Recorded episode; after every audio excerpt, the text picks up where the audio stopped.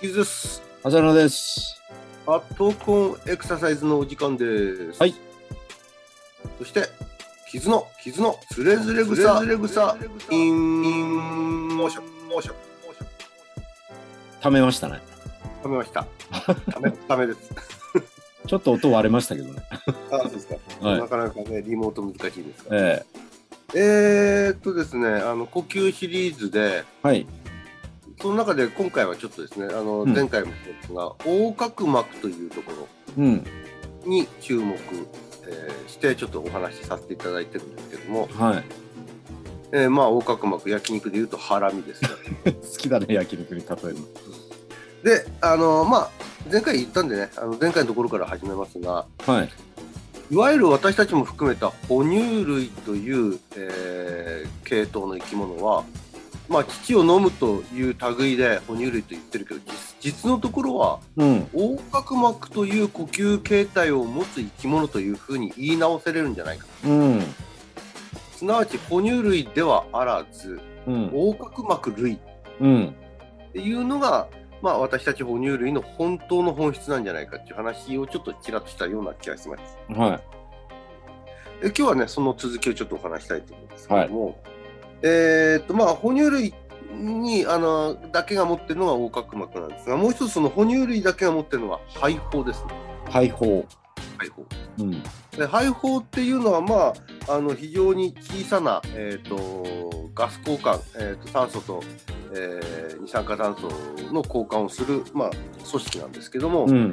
直径でいうとですね、えー、0.2ミリから0.3ミリいわゆる200マイミクロンから300ミクロンというところの直径の小さな、まあ、呼吸こガス交換をする袋です。うん。でこれがたくさんこうブドウのようにですねうん。つながっていて肺という、えー組織を、まあ、構成するわけです。ねじゃあ肺というのはまあ他にねあの鳥類も持ってますしもちろん哺乳類もあるんだけどもう一つあの爬虫類だとか両生類にも肺というのはあります。うん。まあ、もちろん両生類の肺っていうのはね幼生の時あの幼体の時は肺じゃなくてエラなんですけども生体になった時に肺になるんですが生体になった肺だとかあるいはその爬虫類の肺だとかっていうのは今言った哺乳類の肺胞とは違ってうん。気管支の先に袋がポンとついてるような非常に単純な構造が爬虫類だとか両生類の肺のようです。ああ。だからなんていうんですかねあの長崎のお土産でこうポコンポコンってあるガラス細工のビッグってあるじゃないですか。はいはい。吸ったり吐いたりすると音鳴るやつ。うんうん。あんなような構造が爬虫類だとか両生類の肺なんですよね。じゃあ数はそんなたくさんブドウの房のようになってないと。ブドウの房になってることから分かるように非常にその一個一個全部足すとですねかなりの大きな表面積になるっていうことです。そうですよね。うん、でも爬虫類の肺だったらそのね気管支の先に袋がついてるだけだからその袋分の表面積しかないですからまあうん。おのずとガス交換効率っていうのは低いっていうことが言えるわけですね。うん。だからまあ爬虫類両生類っていうのはあのこ平凡動物であることも理由なんですけれども、うん。いわゆるそのガス交換効率の悪さから言ってもですね、あんまりこう素早く長時間動き続けることができないっていうことを規定できると思いますうん。ね。そういう意味で言うと、えっ、と哺乳類の肺は特に肺胞という構造で、まあ人間の肺なんかはだいたいその肺胞がですね、3億個ぐらいあるんですああ。よ。であの肺1個に対してですね。うん。で、まあ、先ほど直径が大体肺胞の直径が、えー、と200マイミクロンから300ミクロンって言ったんで3億個で大体、えー、肺胞を全部広げた時に肺1個でですね大体総面積あの表面積の総数はですね大体70平米って言われてるらしいですうん。だから、えー肺が1個で70平米なんで肺2個だと140平米っていうことになりますよねうん。で息吸う時っていうのはそれがさらに大きく広がるようなんですよね伸ばされて引き伸ばされてう吸ん気の、そうするとまあ大体それが倍ぐらいだって言われてるんで広がって伸びてはだから140の倍なんで280平米ぐらいになるんですけうん。よく人間の肺全部広げたらテニスコート並みっていうことをよくあの文献とかで目にするんですがねまさにですねテニスコートっていうのが264平米で、まあ、今言った280平米に近いわけうん。それがですねその人間の肺を全部広げたらテニスコートぐらいの大きさだっていうことでこれ、まあ、それだけの広さで要はガス交換をしてるわけだからかなり効率がいいわけうん。そんな肺を持ってしてもですね、鳥から、鳥さんから言うと二流品と言われてるわけです。あでじゃあ、どんだけ違うのかっていうと、鳥が。うん。鳥はですね、まあ、あの、肺胞という仕組みにはなってはいないんですけども、鳥の気管支、今人間でいうところの気管支がやっぱりどんどんどんどん細くなってって、最終的には非常に細い肺管っていうものになる。うん。これがですね、3ミクロンから10ミクロンぐらいなんですよ。おう先ほど僕あの肺胞の人間の直径なんか大体200ミクロンって言いましたからうん。もうざっと考えてもですね100分の1近くあるいはその20分 ,20 分の1から100分の1近くの細さなんですよねうん。鳥のあのガス交換機機能っていうのは。うん。だからそれだけ細くまで細分化されてかつその呼吸管というのはですねあの動脈と直行してるようです。うん。なんていうんですかね、90度にこう、かちょうどちあの直直行でこう交差してるんで、うん。えーたくさんのですね、ガス交換として効率がよく酸素を吸効率よくあの、えー吸収できれる仕組みになってるようなんですうよね。ん。うん。まあ、肺胞よりははるかにガス交換効率がいいというのは、その、えー、と肺胞よりも細く作られてるということからもそれが言われるみたいなんですね。ということはやっぱりその呼吸鳥の呼吸機能っていうのはかなり哺乳類人間なんかと比べると高いってことは言えるんですがうん。じゃあなんで人間は鳥に使われていないんだろうか。 まあちょっとあ飛びすぎた言い方ですけど、なんで、でその、まあ、えー鳥だけにね。うん、と鳥がです ね、えー飛とび哺す乳ぎちゃった類以上の、えー活躍というか、哺乳類以上のその支配をしてないのかっていうところにやっぱり行き着くわけです。うん。人間をあの鳥を飼ってるのは人間だって、鳥に飼われてる人間はいないですよ。うん。うん、ということは、やっぱりその何かこれだけの呼吸機能を持ってしても、哺乳類や人よりはデメリットがある部分があるんじゃないかと。うん。なんだと思いますまあ、と突然聞いてなんですが。ああ、うーん。なんだろうな。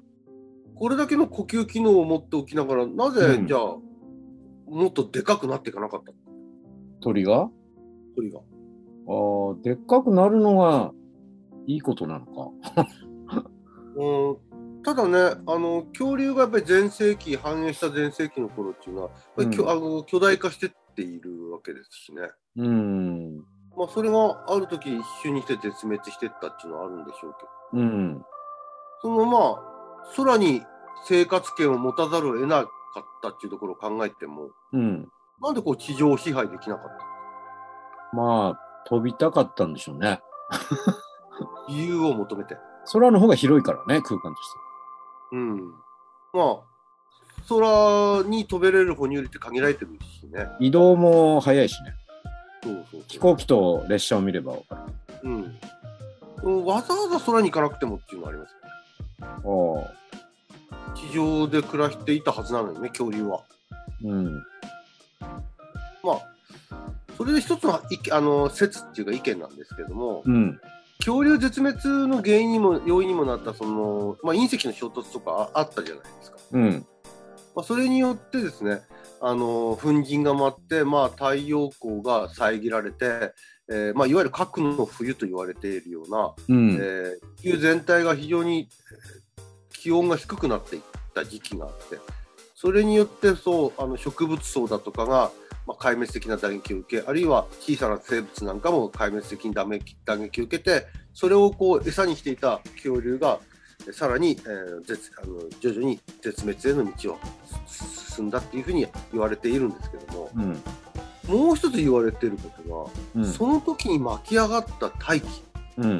のあのいわゆる粉塵ですね、まあうんあの衝突したわけなんで、まあ、太陽が暗くなるぐらいの粉塵が舞い上がったわけなんで、うん。かなりの粉塵が大気中にあったはずなんですよ。うん。で先ほど言ったその鳥類の、あのー呼吸器っていうのは非常に細くなっていくんですよ、うんうん人間の肺胞よりも細い部分があるんですよね。うん。ということは粉塵があるとですねうん。全部詰まっちゃうんですよね呼吸器う。ん。細いからね。うんで恐竜がその鳥類のまあ先祖だろうと言われてる、まあ、鳥類あの鳥類がですねあの恐竜恐竜のですね、まあ、末裔であろうと言われてるところを考えて恐竜自体もやっぱり鳥類と同じようなその呼吸機能を持って呼吸器官を持ってたんじゃないかっていう仮説があるわけなんですよね。うん。それでその、まあ、いわゆる地上のその大気のえー粉塵にその配管が詰まって呼吸機能の障害を受けて死んでいったんじゃないかっていう、まあ、説があるらしいんですおう。よ。でそれがもう長期にわたってずーっと、えー粉塵が多かったわけなんでうでんその粉塵はどっからこう静まってくるかというと上空からだんだんとあの地上にかけてあ粉塵は落ちていくんでうん。先にきれいになっていくのは上空の方なんですよね。うん。ということは上空の方は早めに大気がきれいになっていわゆる、えー、と粉塵の影響を受けづらくなってきたうん。そこであの恐竜からですねえー進化して生き残ってた、まあ、大気大気で生き残ることができてた、えー鳥類がですねあの空に飛んでいったんじゃないかそこで繁殖を示していったんじゃないかっていうような説があるようなんですよ。つまり鳥類の呼吸機能っていうのは素晴らしいんだけども粉塵だとかの微粒子には弱いうん。そして空気のきれいなとこじゃないと生きていけないうん。でそれが上空だと。うん。だから大気上空の方じゃないと生きていけれない理由の一つがそこなんじゃないで逆に言うと哺乳類だとかのき、えー呼吸機能はその辺の粉塵だとか霧は目詰まりはしない、まあ、わ影響が悪い影響ないとは言えないでしょうけど、うんいわゆる目詰まりはしていかないんでうんあ。の少なくとも死にそのことですぐ直で死に至る要因にはならないだろうん。うっていうことはなんか言われてるみたいですよね。うん。だからその要は汚いところでも生きていけれるっていうところが哺乳類の強みだったああ、なるほど。とまあ言い換えるとですねいわゆる呼吸器としては丈夫で長持ちっていうことが言えたんじゃないかうん。タフなんですね。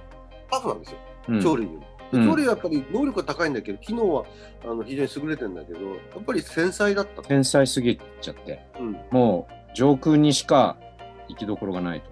まあ極端に言うとですけどね。つ常に飛んでるわけじゃないんだけうん、だど。うん。からでもこれ今あの現代あの、まあ、PM2.5 の問題がありますよねうん。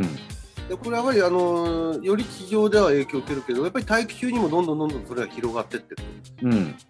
ということはやっぱり鳥類もその PM2.5 の影響を上空とはいえ受け始めていくと。うん。 PM2.5 っていうのは要は2.5ミクロンなんで、うん。いわゆる鳥類の配管に目詰まりするかしないかのレベルのあ危うい大き粒子の大きさなんですよね。うん。今後その鳥類の絶滅にもまたつながる可能性はちょっとこれからの人申請の中ではあるのかとなるほうん言える、まあ、そういった警告を含めた今日の話です。ど。なんかね、すっかりさっきのあの長崎の話が頭にこびっちゃってね。ああ、はいはい。心、ここにあらずで聞いてました。すいません。あの名前ね、ビードロでしたね、ビードロ。あ、そう、微動 です。もうそ、そこに。申し訳ない。あいやいやいや。持ってかれてたいや今日はこれで終わります。はいありがとうございます。はい